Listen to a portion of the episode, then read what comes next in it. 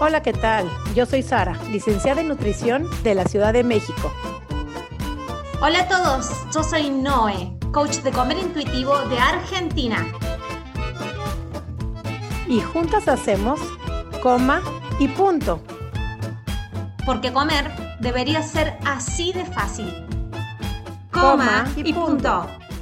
Hola, ¿cómo estás? Buenos días, tardes, noches, lunes, martes, miércoles. No sé en qué momento te encuentras, que nos encuentras escuchando este episodio de Come Punto, que ya se está haciendo tradición, ya es como tu quehacer de cada mañana y cada vez vemos más gente que nos escucha, más gente que espera los episodios.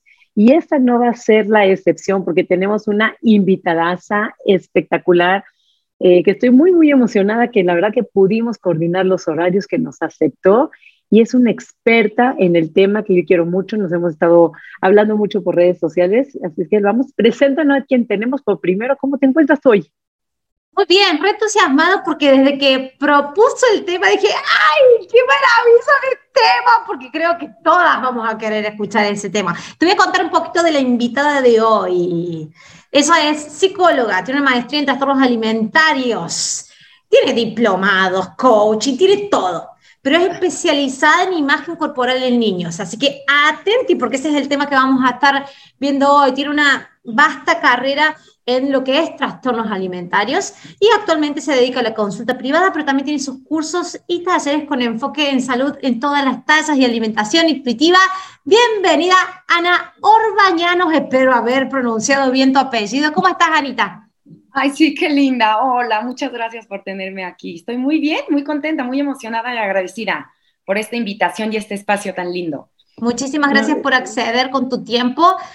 Creo que es un tema que ya desde, el vamos, que dije la imagen corporal en niños, y es lo que me piden todas las mamás, y, recién nos, nos largaste así como un bocadillo, y es, Ay, sí, desde la casa mamá y papá tienen como una relación buena con la comida y con la imagen de sus propios cuerpos, le ponen un escudazo a los niños y eso es, duro, es duro porque yo creo que no hay mamá que haya querido delegarle un trastorno ni tampoco delegarle un conflicto con la imagen a sus hijos, ¿no? Pero en esto de hacerlo con uno, capaz que lo vamos replicando en los niños. Entonces, háblame un poquito, Anita, ¿cuáles son las bases de la construcción de la imagen corporal en niños? Mira, lo, lo que me gustaría primero que, como para compartirles, es como ¿Qué es la imagen corporal? Para que entendamos un poquito más, ¿no? Entonces, la imagen corporal no es, no es solo lo que estamos viendo en un espejo, ¿no? O solo lo que nos estamos viendo a nosotros mismos. Es, se están involucrando sentimientos, se están involucrando pensamientos. Entonces, no es solo lo que vemos, ¿no? Además de lo que vemos, se están involucrando eh, emociones, sentimientos y pensamientos.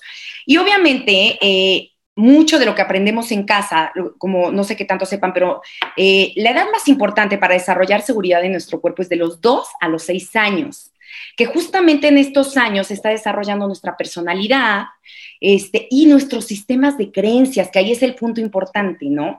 Porque si nosotros, nosotros desde los dos años literal estamos como esponjitas, escuchando y absorbiendo todo lo, lo de nuestro entorno y obviamente principalmente lo de nuestros papás, ¿no? Entonces, si nosotros estamos escuchando que se están a dieta, que se aplaude la delgadez, que se critican a ciertos cuerpos, ¿no? O que se sube de peso o cuerpos más grandes y demás, nosotros vamos como, como haciendo lo nuestro, ¿no? Y aparte vamos aprendiendo que si nuestros papás aplauden alguna, este, alguna apariencia y demás, pues vamos a buscar tener eso que están diciendo nuestros papás y pues muchas veces nuestra naturaleza y muchísimas veces no es, ¿no? Este, lo que, lo que mm, se ha establecido socialmente en torno al cuerpo ideal, entre comillas, ¿no?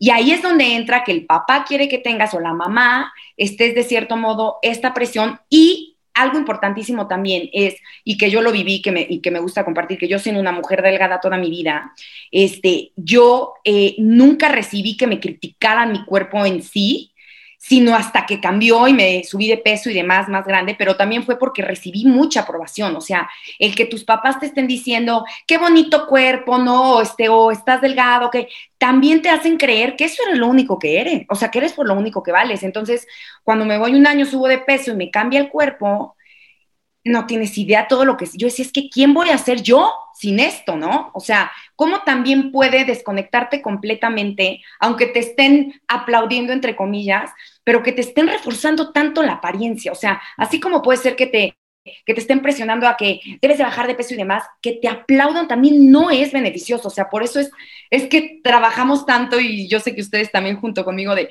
no hablen de los cuerpos de los demás, por, pero mucho menos de sus hijos, ¿no? Por favor. Claro, Ana, me queda una duda. A ver, tú dices que entre los dos y los seis años es cuando se desarrolla la imagen corporal. Normalmente esa edad no tiene ni siquiera cuenta, son niños y como están y están. O sea, ni no, no tienen esa relación. Generalmente hemos estado viendo en tus pacientes, mis pacientes, lo que hemos visto, son que toda esta imagen corporal y toda esta descomposición de lo que es la imagen corporal, falta de aceptación, surge en la adolescencia. Claro, cuando dices tú, cuando cambia el cuerpo, cuando empiezan a crecer, hay algunos niños que sí empiezan a tener ya que su pancita, que ser gordos, por ahí de los 10, 11, pero generalmente de los 12, 13 y para arriba es cuando empieza todo este problema de, le llamo problema entre comillas, entre ellos y la angustia que les generen las mamás, porque claro, en este mundo, sistema gordofóbico, como mamás, nadie quiere tener a un hijo gordo, porque sí, tener, ser delgado ciertos privilegios, porque hay bullying en las escuelas, porque los molestan, porque son el portero, porque son o molestados o invisibilizados. Y entiendo la angustia que surge como, por las mamás. ¿Qué pasa con estos niños que no se dan cuenta de dos a seis años, viven felices, normales, siendo niños, juegan y están en las fiestas de cumpleaños normal? Y después empieza ese cambio en la adolescencia ¿Cómo le, recomiendas a una mamá de, como dices, del cuerpo? No se habla porque no son un cuerpo. Mira, yo te diría que se cree justamente que es hasta esa edad, pero es mucho antes, mucho antes, Sí, o sea, hoy, hoy hay eh, datos que nos están diciendo que desde los 12, 8 años en promedio se empiezan a hacer las dietas los niños. Entonces, ¿qué estamos hablando? Que si ya te están llevando a los 8 años a, la, a, que, a que bajes de peso, un niño, por Dios, ¿no? Que si un adulto no podemos estar a dieta, un niño no hay forma, y es momento ahorita. es lo peor. No hay forma de llevar a un niño a un nutriólogo a que no funciona. Estás haciendo todo lo contrario que están buscando entre autocuidado y que su salud. No, estás haciendo todo lo contrario. Entonces, sí hay que dejarlo ahorita muy claro porque el doctor, el nutriólogo, el bajar de peso, una dieta, no hay forma para un niño. Y les digo, ni adolescente, ni adulto, ni para ¿verdad? Pero bueno, para un niño, mucho. Ok, pusieron pausa y si no regresen y vuelven a escuchar a Ana, y quiero que lo vuelvas a repetir, pues si no le van a poner regresar. No, pero me encantó, me encantó el énfasis, porque te aplaudio, porque yo creo de que lo dijiste lo que muchas veces queremos decir nosotros, golpeó la mesa y todo.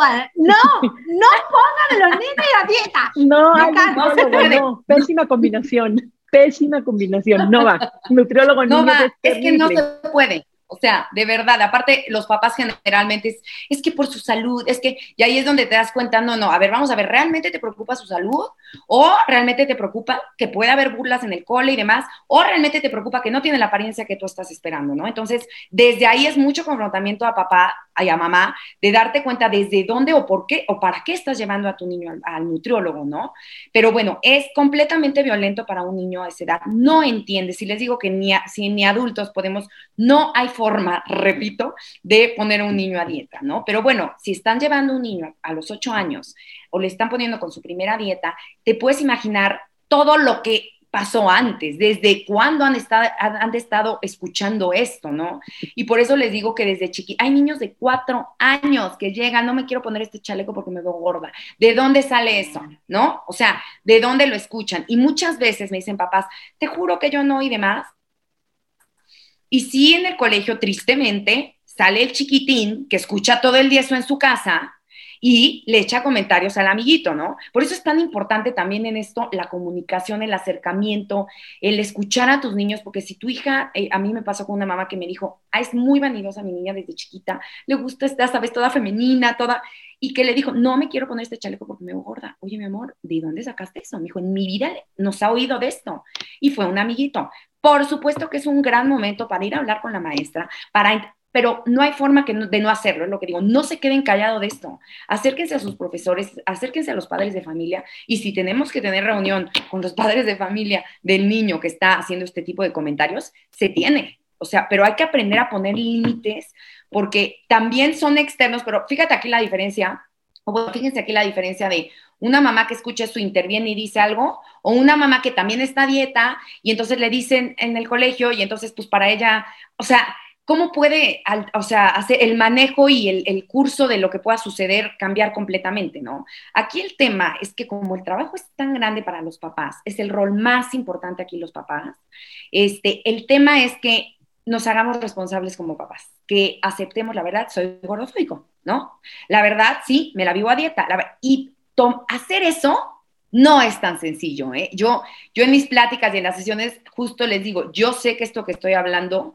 no es fácil de escuchar porque mucha gente no tiene ni siquiera conciencia, pero si tú como papá no te agarras y dices, me voy a aceptar que tengo esto, esto, lo voy a trabajar, voy a investigar, voy a leer, voy a perdonar, voy a poner límites, es súper complicado que tu hijo vaya a crecer, ¿no? Y me dicen mucho, te mando a mi hijo. No, no, no, no, perdón, pero no me manden a sus hijos. O sea, a mí no me sirve de nada darle una, platicar con un niño. El niño, lo que, los que tienen que realizar el cambio grande sin casa son papás y son familia extendida y son abuelos. Y hay, eh, hablando de familia, también es es un gran tema, ¿no? O sea, porque la convivencia con la abuelita, con las generaciones atrás, que Dios mío, la gordofobia, ¿no? Entonces, bueno, los primos, los, como que sí sé que cuando lo comparto, como que todo el mundo me hace así de, ay madre, me estás diciendo algo imposible, pero no, no es imposible. Y yo creo que sí se puede iniciar si queremos que nuestras, nuestras siguientes generaciones vivan más en paz. O sea, yo como que conecto y digo, teniendo yo la, y lo, lo vuelvo a decir, teniendo yo, eh, ¿cómo se puede decir? Pues que soy delgada, ay, ¿cómo se puede decir? El privilegio, El privilegio. de que soy delgada por naturaleza, literal, por naturaleza, ¿no? Lo que fue para mí, el, eso, el, me vieron, les quería compartir, dos veces gané de chavita de mejor cuerpo, ¿no? Así entre los amigos y es todo. No saben lo que me desconecta. ¿Saben lo que sentía yo si subía algo? Si, no, no, no, es que yo, es, es que voy a ser yo. Es que ¿quién, ¿quién soy yo si no es Ana la de tal, tal, no? Gracias a Dios, hoy agradezco que me cambie el cuerpo, que me enfrento a todo, ¿no? Este, subí muchísimo de peso cuando me fui un año por tristeza, por muchas cosas.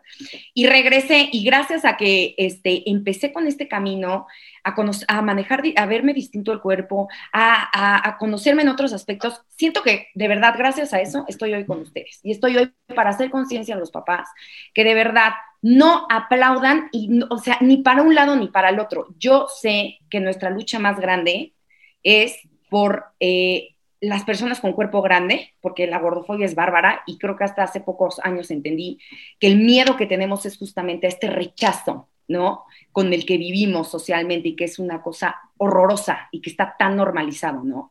Este, pero también me gusta mencionar esta parte que pues también fue doloroso, ¿no? Porque no, no, es solo, no es solo por allá, también no se les olvide este lado de que tampoco estemos aplaudiendo y haciendo que es la, la maravilla y sintiéndonos superiores por tener un aspecto, porque así no es la cosa queremos hijos que queremos que nuestros hijos respeten y demás, enséñales, ¿no? Enséñales con, con, con los, las pláticas que tienes, con que los escuchas, este, incluso el ejercicio, actividad, divertido. O sea, ¿cómo puedes hacer de verdad que una dinámica con tu familia este, y una conexión verdadera sea muchísimo mejor cuando separas todo esto del de, el cuerpo y el estereotipo y el porque de verdad es muy triste, por todos lados escucho esto. ya nos estamos peleando a ver a quién le toca hablar porque pregunta vos, estamos peleando tras para ver quién pregunta. Así de, yo voy, no, no, no, es que suena increíble, increíble, yo te doy la palabra Noé, pero sí en casa puede haber papás donde acepten a sus hijos, donde trabajen ellos su propia gordofobia y se lo comen, pero el sistema, Ana, el sistema fuera en la escuela. Yo creo que tenemos que cambiar el sistema como sociedad, juntos como sociedad, porque es... ¿Ya? Aquí le corto, Noé. Ya. Ok, va. Estaba hablando yo, el sistema. Tenemos que trabajar juntos como sociedad, padres de familias, maestros, abuelitos, tíos, primos, compañeros.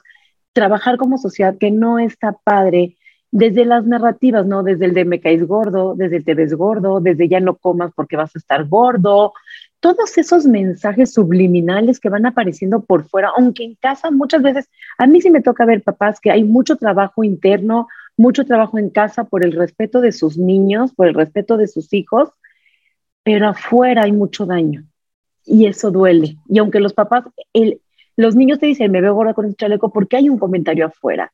Y son esas cosas, ¿cómo podemos trabajarlas adentro de casa para, de alguna manera te tienes que blindar, para que no te impacte, porque no puede, a veces no podemos cambiar el sistema, pero podemos cambiar cómo recibimos la información del sistema. No sé si me explico.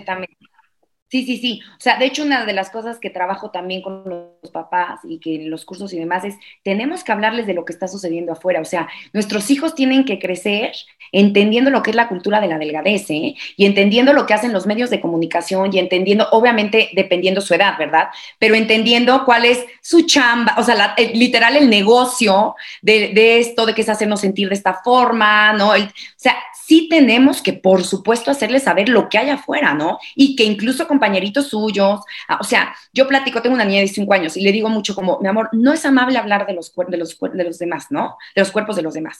Y ella me encanta porque de verdad lo digo, qué diferente, digo, me siento muy orgullosa gracias a mi, a mi dolor y a mi pasado, ¿verdad? Pero como que la veo y digo, qué padre de verdad tener hijos, que sea el que le diga al de junto, no es amable que le digas eso, ¿no? O sea, eso, eso es lo que tenemos que crear en casa. ¿No? Que sean, a, hacerlos conscientes de que afuera está sucediendo esto, porque está sucediendo y tampoco está en nuestras manos y no podemos cambiar y controlar todo, pero lo, pero lo que esté en nuestras manos es literal enseñarle a nuestros hijos también a poner límites, a ser compasivos, a ser amorosos, a ser respetuosos. Si tú no eres respetuoso, si tú criticas a la gente, si tú, ¿cómo vas a querer crear un niño, perdón, que, tener un niño de esa forma, ¿no? O sea, sí, y, yo les puedo decir que ha sido de los trabajos más grandes en mi vida, porque ah, lo que más quiero es que de verdad que la siguiente generación cambie muchísimo lo que, a lo mejor lo que yo viví, me absorbí y, y es, y literal es romper patrones y es, y es, bien doloroso trabajarlos. O sea, la verdad sí, yo sé que es un gran trabajo, pero se puede. Y cuando empiezas a darte cuenta que tu hijo es el que llega y dice, ay, eso no es amable, o el domingo tuve una fiestecita y le habló muy feo una niña a otra y llegó y la, ay, no, dije, Dios, lo estoy haciendo bien, gracias, Dios mío, porque crear esta niña que llega a papachar y que eso es lo que necesitamos en la vida, es más amor, Sari, o sea, literal, literal es más amor, o sea, necesitamos a, este, sanarnos para poder dar amor y enseñarle a nuestros hijos a dar amor, a ser compasivos y el respeto, te digo, porque sí, e, el bullying hoy es el número uno en torno al peso, ¿eh? Este, hay, unos, hay unos estudios en Estados Unidos que sacaron que lo que más se burlan es del tema del peso. Entonces, si tú hay que hablar esto con nuestros hijos para que tengamos un, grupo de niños que estén en lo mismo y que frenen al buleador y que el buleador es el que no pueda continuar, ¿no? Eso, yo creo que esa es la meta grande. ¿No? ¿Cómo, cómo ves? Me encantó. Qué padre me resuena. lo desarmas al buleador por... Yo en los cambios sociales entiendo de que primero se cambian a las personas y las individualidades, después se mantiene un cambio social. Entiendo de que estamos haciendo de todo como para socialmente mandar información, pero veo de que el cambio tiene que ser en la familia. Tengo, quería preguntarte una cuestión porque nuestras alumnas, por lo general, hacen ellas la transición. Y las que ya tienen hijos de 10, 12, 14 años, que ahora la madre está con otro chip, y básicamente el chico dice, no era que me viniste diciendo todo este tiempo de que esto era prohibido, que eso engordaba, que eso no era saludable, que así iba a aumentar de peso, ¿viste? Y ahora estás haciendo como bastante todo lo contrario. Tengo justamente una alumna que el hijo de ella está todos los días, mira cómo cuando estás comiendo, mira lo que estás comiendo, la abuela dice que eso no es saludable, pero ella me dice, no me tiene cansada, pero yo le metí toda esa información. Y dice, ¿cómo hago ahora para hacerle la transición de la información? Porque la cuestión es meterle una información desde cuando son niños. Ahora, ¿cómo le haces hacer la, la transición? Qué fuerte. Con la información nueva. Sí, sí, sí, sí. Mira, trabajazo. O sea, es un trabajazo porque es de todos los días, es hablarlo, es crear mucha conciencia, es ser congruente es que tú también estés en ese camino, es ponerle también ejemplos en donde tú apliques esta forma, es conectarlo con su cuerpo. Mira, cuando les empiezas a, o sea, porque justo el decirle, a ver, me di después de un tiempo, ¿no? Yo no sabía esto, yo cuando lo repetí, y literal, no sabíamos, estaba tan normalizado, yo, yo hacía dietas por esto, yo hablaba de esto porque era normal. Hoy, gracias a Dios, está demostrado y nos han... Era lo correcto ni siquiera lo normal, lo correcto. Era lo que, teníamos que hacer. Exacto, tienes toda la razón. Entonces, yo creo que el reconocer eso y decírselo a tu hijo de, es que yo creía que era, o sea, por algo te lo decía, por algo lo hacía, pero hoy hemos, por, estudios, por lo que ustedes quieran, por lo que leí, por este especialista, como quieran conectar en por qué han descubierto esto, me he dado cuenta que era todo menos autocuidado, ¿no? Entonces, el, el, entrar al enseñarles a conectar con su cuerpo, a conectar con su hambre, con su saciedad, a disfrutar la comida, ¿no? Este, como que el enseñarles, yo creo que mm, en tu día a día, práctica y demás, el que conecten y cómo se sienten mejor, ¿no? Y a ver, tú te sientes bien, y esa sería una, tú te sientes bien si estás diciendo que estos alimentos tienen esto, esto, esto, cuando te lo comes, ¿qué sientes? A ver, cuéntame. Entonces, como ve, es que no debemos de poner atención a esto, mejor, ¿cómo sientes tu estómago cuando comes esta No, no, pues me siento así, así. A ver, y, entonces, yo me mucho más esta conexión con el cuerpo, tanto en tema de comer y demás, como en tema de emocional, ¿Cómo te sientes emocionalmente con esto, no? ¿Cómo te sientes? O sea, conectar al cuerpo. Es que yo cuando descubrí alimentación intuitiva, o sea, casi me voy, o sea, qué cosa más maravillosa, ¿qué es eso, no? Y justo lo que hay que enseñar a nuestros hijos a conectar con ellos en todo, hasta cuando una persona te dice algo, ¿qué siente tu cuerpo? Si te dijo algo que conecta, sentí así, ok, eso quiere decir que estás sintiéndote mal. ¿Qué puedes hacer? Entonces, yo creo que ir mucho más y decir, sí, es algo que acabo de descubrir, ¿no? O que llevo poco descubriendo, vamos a cambiarlo porque podemos pasárnosla muy, mucho mejor. Vamos a hacer, eh, literal, vamos a estar más en paz, vamos a disfrutar más la vida. Y estas otras conductas nos desconectaban completamente del bienestar y, y de la paz y demás, ¿no? Que podemos vivir. Entonces, yo sé que ha de ser complicado, pero el hablarlo el reconocerlo, el, hablar tal cual, o sea, con nuestros hijos no podemos, no somos perfectos y el reconocer que no somos perfectos y la regamos también es súper importante en el proceso, ¿no? Pues sí, ¿no? Todo, cometí el error porque no me daba cuenta, ¿no? Pero hoy, ¿qué vamos a hacer hoy? Lo que importa es el hoy, el presente. Vámonos, ¿no? Digo, pienso así, ¿qué opinan? Sí, no, como mamás y como profesionales, también creíamos que era lo correcto, la restricción, quitarle los dulces, que no comieran demasiado azúcar, que no iban a poder dormir, que se alteraban, que brincaban. Y puede que haya niños que sí, que la noche a lo mejor si comen mucho azúcar se, les enciende la, hormiga atómica, pero hay niños que no. Pero entre más, cada vez confirmo más, Ani, cada vez repito más, veo mamás restringiendo a los niños y son los niños más obsesionados con la comida, los niños más obsesionados con el alimento, los que peor les va con su cuerpo, con la comida, con la relación que tienen, están como en la, veo, lo ves en los cumpleañitos, tú ahí los puedes ver cómo van, esos niños que la mamá te dice, no comas y no comes azúcar y cómete tus verduras y cómete las zanahorias, son los que están rodeando la mesa esperando que, que, que puedan pescar o volarse algo, la dona de ahí.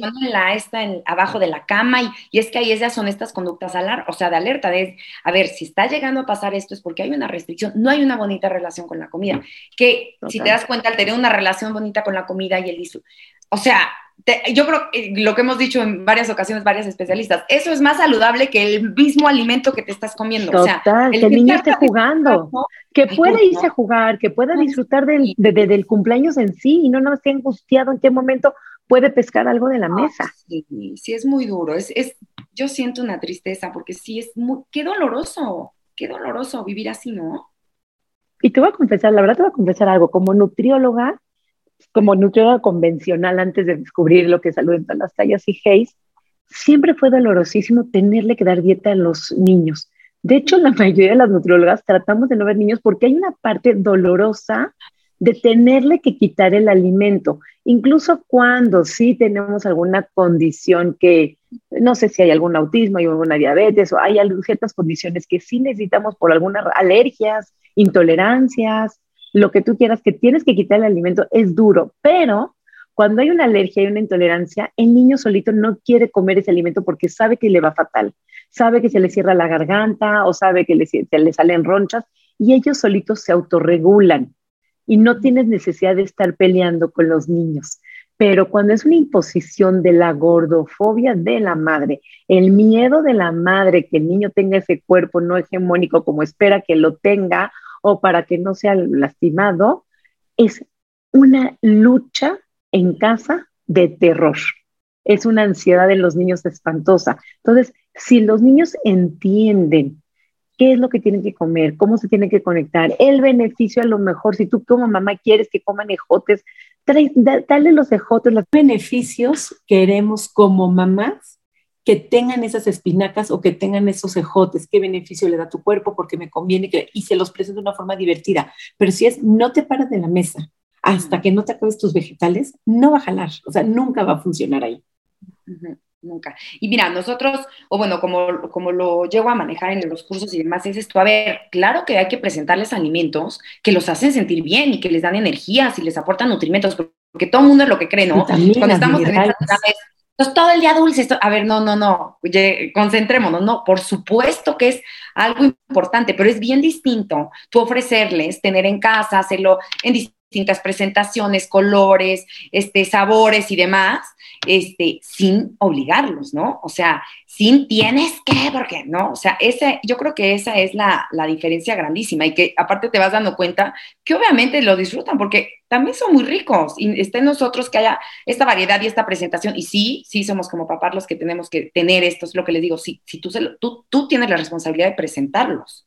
O sea, como papás sí tenemos la responsabilidad de presentarlos y de, tenerlos en nuestro día a día, ¿no? Pero eso involucra también distintos carbohidratos, distintas proteínas, o sea, no clavarnos la fruta y la verdura es como el, ah, sí, no sabemos que también muchos alimentos nos dan muchos nutrientes también importantes, ¿no? Y que solamente estamos con que es que no come verdura. Yo tenía una mamá que me dijo, es que tienes que hacer algo para que coma verduras, o sea, no puedes, digo, es que yo creo que tu obsesión por las verduras hace que no coma que la o, que la repela. es, como se las des. O sea, si tú presentas el alimento de una forma natural, porque esto es lo que hay, solitos empiezan ellos a relacionarse, a tener una buena relación con los alimentos. Total. Y una de las estrategias que hacemos nosotros es, a ver, ponle el plato, ¿no? O sea, ponle las ponle tu, su comida y juntito una porción. No lo presiones que se lo coma, déjalo que al solito le nazca. Y a lo mejor el primer día lo toca nada más. Y ahí ese, eso también es mucho, utilizar los sentidos. A la siguiente lo huele. A la otra le hace así. Y no los tienes que presionar. Y de repente te sorprendes. No con todos, obviamente. Y es lento el proceso. Cuando hay picky eaters, mi hija es picky eater, lo he vivido, este, es muy lento el proceso. Pero no hay nada peor que presionar a un niño porque coma eso. O sea, vas a hacer todo lo contrario. Todo lo contrario, sí. Hay una, hay una, cosa que me re sorprendió, un ejercicio que siempre hacer cuando empecé a conocer la alimentación intuitiva, es eh, me tocó ir a una fiesta de, de cumpleañitos de nenitos. Es decir, mm. fíjate los nenes cómo funcionan cuando está toda la comida dispuesta en la mesa y que ellos pueden ir, comer y seguir jugando. Y básicamente es esto, ¿viste? Un sandwichito así, muerden un poquito, lo dejan, se olvidan, siguen corriendo y ahí esa naturalidad. Y, si hay zanahorias, mini zanahorias también, van y comen una mini zanahoria y como no está esa lógica de que esto es saludable, esto no es saludable, estas cosas no se mezclan, no. Esta naturalidad de ir no, no fijarse en una opción, sino de ir salteando de una opción a otra, pero al mismo tiempo estar, estoy entusiasmado con lo que estoy haciendo, que estoy jugando con mis amigos en una fiestita. Entonces, esa naturalidad para mí era una locura, porque antes, con, más con mi, con, con mi historia de trastorno conducta de alimentación, y lo vi esto, digo, tiene total sentido. Lo que quería preguntarte como para que el público tenga referencias. Entonces, en la construcción de la imagen corporal, que no solamente lo que vemos, sino la experiencia y lo que pensamos y las creencias y digamos la experiencia interna de nuestro cuerpo, entonces no hacer ese hincapié fijado y obsesivo en la apariencia, sino que permitirle al, al, niño ser consciente de otras cosas, ser consciente de su fuerza, de su decisión, de su entusiasmo. Y también sirve esto de decir, puedo introducirlo a la actividad física, pero no, yo era dueña de un gimnasio, a mí cuando las mamás me venían, me dijo el médico que la traiga a hacer actividad física, le decía, mamá, no, acá no, llévala a un club, que haga, que corra con otros, que juegue, que la pelota para un lado y para otro, que descubra su cuerpo, eso, que disfrute que la actividad física no pierda eso, que sea el movimiento con el disfrute del juego, la amistad con los otros, el desafío de una competición juntos con el equipo y que todos pistan la misma casaca. Claro. Entonces, no obsesionarnos con el físico, empezar a hacerlos conectar a los niños con otras cualidades que tienen y permitirles esta exploración libre de su cuerpo y el movimiento. ¿Qué otra cosita más tendríamos que tener en cuenta? Que dirías, también esto no Pues mira, ahorita como conectando con lo que me estás compartiendo, el, el aceptarlos y, el aplaudirles o el reconocerles tantos aspectos que tienen que aparte admiramos y queremos y no muchas veces se los decimos, ¿no? O sea, como la bondad, ¿no? Esto que pasó con mi niña, el acercarme y decirle, Tri, no sabes, se llama Triana, mija, qué orgullosa me sentí del corazón tan bonito que tienes, qué bonita que ayudaste, que reconocer esas cositas y, y los esfuerzos que hacen y eso no sabe lo que, bueno, sí han de saber, pero bueno, lo que llena a un niño. O sea, ahí estamos hablando de autoestima, de mi mamá me acepta como, o sea, me reconoce, me, pero veamos cómo podemos reconocer en miles de aspectos, pero en millones de aspectos que no tienen que ser en torno al cuerpo o en torno a la apariencia, ¿no? Les digo que yo al vivirlo, mis papás claro que me admiraban y me, recono y, y pensaban que en mil aspectos positivos de mí, pero no era lo que me decían. Sea, yo obviamente he tenido terapias y demás, y decías que yo era lo único, era lo que más acaparaba. Entonces, cuando te vas a ese otro lado, dices, qué padre, porque eso es indispensable. El tema de autoestima para la imagen corporal es importantísima. Entonces, sí necesitamos unos papás que nos escuchan, ¿no? Literal escuchar, o sea, que se sientan, te escuchan, estás atento, no que escuchan y el teléfono, eso no es escuchar, así no escuchamos, o sea, escuchar atentos.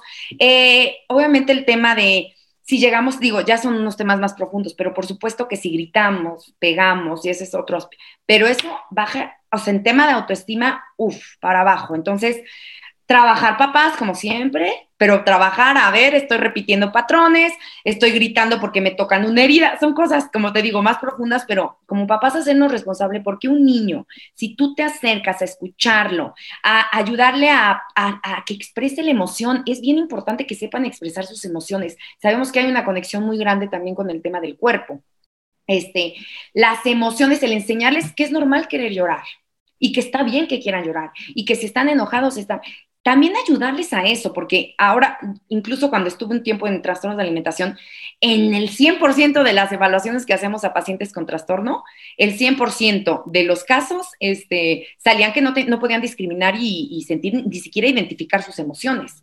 Entonces, ese es otro factor de protección, ¿no? El, si tú te cuesta mucho trabajo, trabajar como papá para que puedas enseñarle a tus hijos a que identifiquen, manejen y expresen sus emociones, sean las que sean, ¿no? Y especialmente las negativas, que, que, dicen que no le digamos de esa forma porque son normales, pero bueno, esas emociones que tanto evademos y demás, en esas en especial concentrarte en, a ver, estoy, no quiero que grite y demás, este, porque me lastima, ya estoy, a ver, no, ni modo, respirar, ¿qué pasa? ¿Qué sientes? ¿Qué tienes?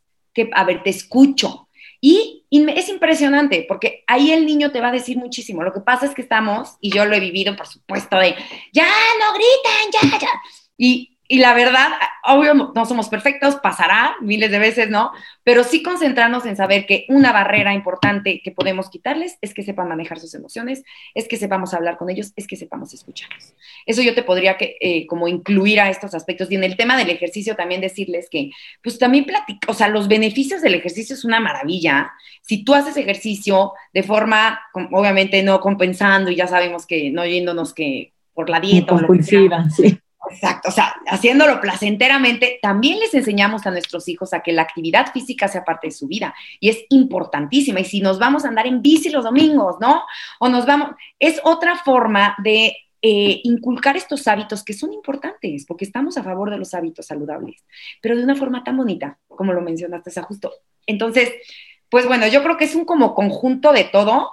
En el tema de amigos, y de ahorita les voy a decir un tema de familia extendida, pero en el tema de amigos, el, mientras más, o sea, chiquitos y demás, se pueden, no duden en acercarse al colegio. Yo ahorita me acerqué, me dedico a esto, me abrieron una plataforma en enero, plática para todos los papás y estoy feliz, porque dije, eso necesitamos. Y hasta dije, si quien quiera ir, corran la voz y yo me voy a otro colegio, o sea, para despertar a las maestras, para que sepan, porque ya están en el espacio de lunch.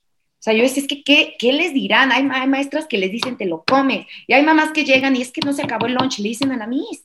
Y entonces la Miss ahora tiene que obligar al niño que coma porque la mamá hasta ahí al final pues, lo tira a la basura. Me contaban unas mises, imagínate.